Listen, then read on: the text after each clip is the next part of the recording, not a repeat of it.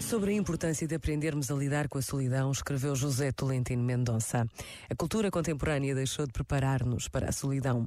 Na maior parte das vezes, essa é uma aprendizagem que temos de fazer em cima dos próprios acontecimentos ou na dolorosa ressaca e de forma muito desacompanhada. É como se a solidão fosse uma eventualidade improvável na experiência humana e não como é um ponto de passagem obrigatório e comum.